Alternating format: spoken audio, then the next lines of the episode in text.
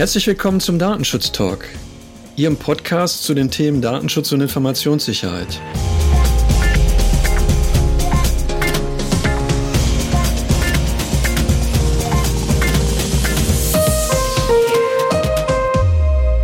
Heute ist Freitag, der 4. Dezember und unsere Kolleginnen und Kollegen aus der Redaktion haben ihre Recherche heute um 10 Uhr eingestellt. Mein Name ist Markus Zechel und ich nehme den Podcast heute mit meinem geschätzten Kollegen Gregor Wortberg auf. Hallo Gregor. Hallo Markus. Gregor, damit du nicht irritiert bist, ich mache etwas total Verrücktes und stell einfach die erste Nachricht selber vor. Dann möchte ich dich nicht weiter bremsen. Dankeschön. Tatsächlich hatten wir den gemeinsamen Podcast, den wir zusammen aufgenommen hatten, ja genannt DSK feiert 100 Jahre und hatten da auf die Sitzung dann ab, abgestellt, die die DSK jetzt hatte. Und die hat stattgefunden vom 25. bis zum 26. November. Und zwar per Video, was in den Zeiten heute ja relativ üblich ist. Und ich möchte Gelegenheit nutzen, ein paar Themen vorzustellen, mit denen die DSK, die Datenschutzkonferenz, sich beschäftigt hat. Was ich besonders spannend finde, dass die DSK nochmal den deutschen Gesetzgeber aufgefordert hat, die E-Privacy-Richtlinie endlich in deutsches Recht umzusetzen, also vollständig und im Einklang mit der Datenschutzgrundverordnung. Und da ist insbesondere noch das Thema der Cookies referenziert worden, weil laut DSK die Webseitenbetreiber und andere Akteure jetzt Rechtssicherheit bräuchten, also Rechtssicherheit und Rechtsklarheit bräuchten, was die Umsetzung von Cookies angeht. Ich meine, das ist ein Thema, mit dem wir uns ja auch schon beschäftigt haben, mit dem der EuGH sich schon auseinandergesetzt hat. Also eigentlich ein alter Hut. Die DSK hat auch Forderungen nach einem Zugriff der Sicherheitsbehörden und Geheimdienste auf die verschlüsselte Kommunikation kritisiert, also lehnt sie ausdrücklich ab, weil hier natürlich klar ist, dass Bürgerinnen und Bürger auf sichere und integrierte und integere Nutzung digitaler Medien vertrauen müssen. Das ist insbesondere natürlich da, wo es auch mit dem Staat in Kommunikation geht, ein ganz wichtiges Thema.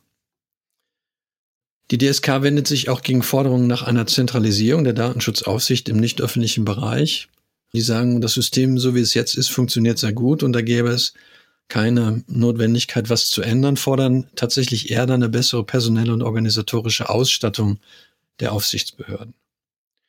Und was ich ganz spannend fand, die Konferenz hat sich auch mit dem Thema Telemetriefunktionen bei Microsoft Windows 10 in der Version Enterprise beschäftigt. Da gab es wohl ein Testlabor, was äh, die niedersächsische Aufsichtsbehörde aufgebaut hat. Und da ist klar herausgekommen, dass es scheinbar Möglichkeiten gibt, die Übertragung von Telemetriefunktionen auch rauszukonfigurieren. Und das hat insbesondere dann die niedersächsische Aufsichtsbehörde nochmal herausgestellt als positiven Effekt. Ja, bei Microsoft möchte ich bleiben. Das ist ein Unternehmen, was wir in den letzten Wochen ja schon häufiger besprochen hatten. Und Microsoft hat in den USA einen, Patentantrag eingereicht zum Thema Überwachung von Mitarbeitern oder beziehungsweise von Überwachung von Personen während Konferenzen. Die Überwachung bezieht sich jetzt nicht nur auf Online-Konferenzen, sondern auch wirklich auch auf physische anwesende Mitarbeiter, so dass es ein System geben soll, was in Konferenzräumen selber auch eingesetzt und installiert werden kann. Mitarbeiter können mithilfe des Systems über die Körpersprache und Gesichtsausdrücke analysiert werden Potenziell kann das System sogar mit den Smartphones der Mitarbeiter verbunden werden, um zu sehen, ob jemand noch neben dem Meeting noch was anderes macht. Und zudem könnte die Sprache daraufhin ausgewertet werden, ob Mitarbeiter müde oder gelangweilt sind. Anhand dieser Auswertung macht das System dann Verbesserungsvorschläge für kommende Konferenzen. Das kann ein Raumwechsel sein oder die Zeit, zu der die Mitarbeiter am fittesten erscheinen. Laut Microsoft trägt das Produkt natürlich ausschließlich zur Effektivität der Mitarbeiter bei und diene sogar deren Sicherheit. Ein Microsoft-Sprecher versucht das ein bisschen zu revidieren und sagt, bezüglich der Veröffentlichung, ja, man, man veröffentliche und melde viele Patienten an, aber nicht unbedingt wird auch jedes tatsächlich davon umgesetzt. Ja, ähm, dieser Wert, der da ermittelt wird, den gibt's aber ja schon. Äh, diesen Productivity Score, den nutzt Microsoft tatsächlich jetzt schon bei Microsoft 365. Und es ist gerade dieser Productivity Score und wie er errechnet wird und welche Daten er nutzt, ist insbesondere in die Kritik geraten. Und zwar haben der österreichische Datenaktivist Wolfi Christel und andere nicht genannte Kritiker sich mit dem Thema wohl auseinandergesetzt.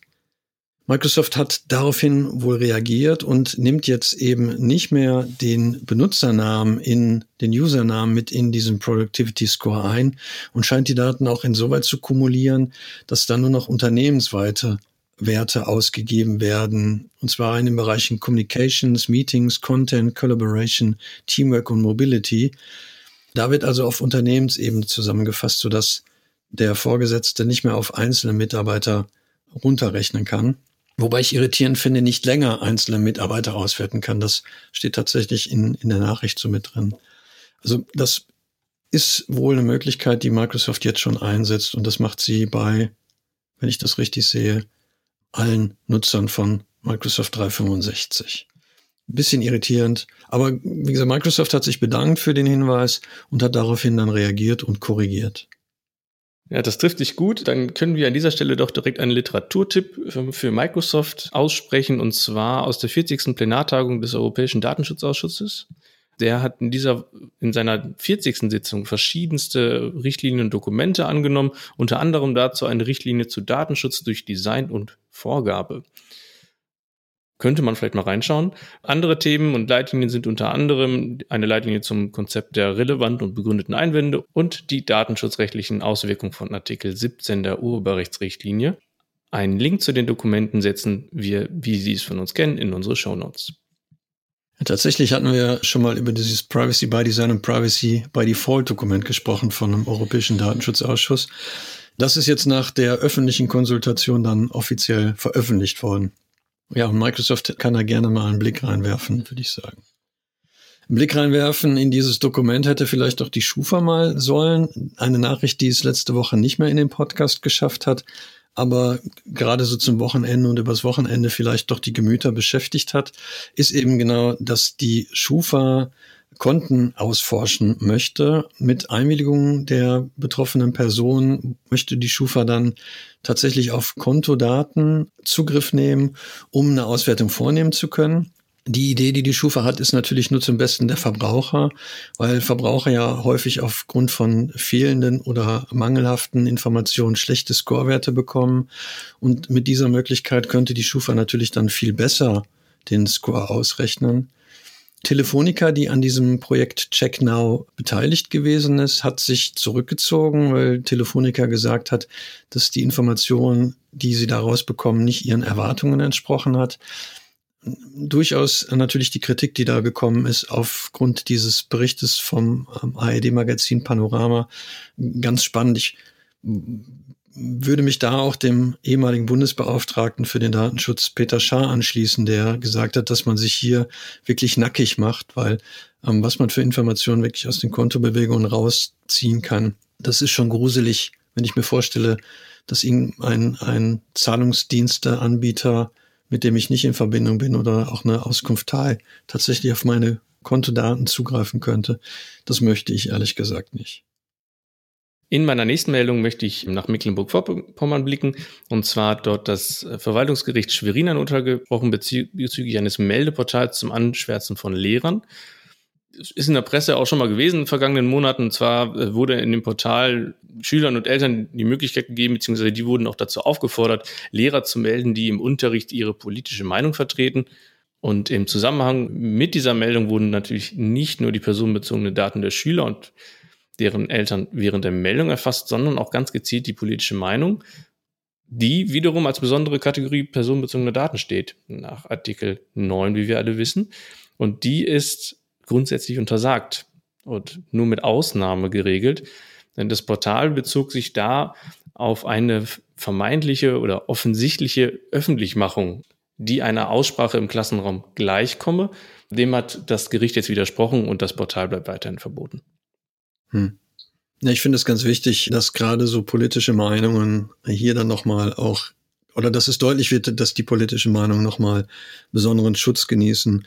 Und aus der Pressemitteilung habe ich auch rausgelesen, dass man hier ausdrücklich begrüßt, dass die Väter und Mütter der Grundverordnung offensichtlich nicht wollten, dass irgendwelche schwarzen Listen angefertigt werden. Und so ein bisschen ist das ja auch der Hintergrund von so Portalen.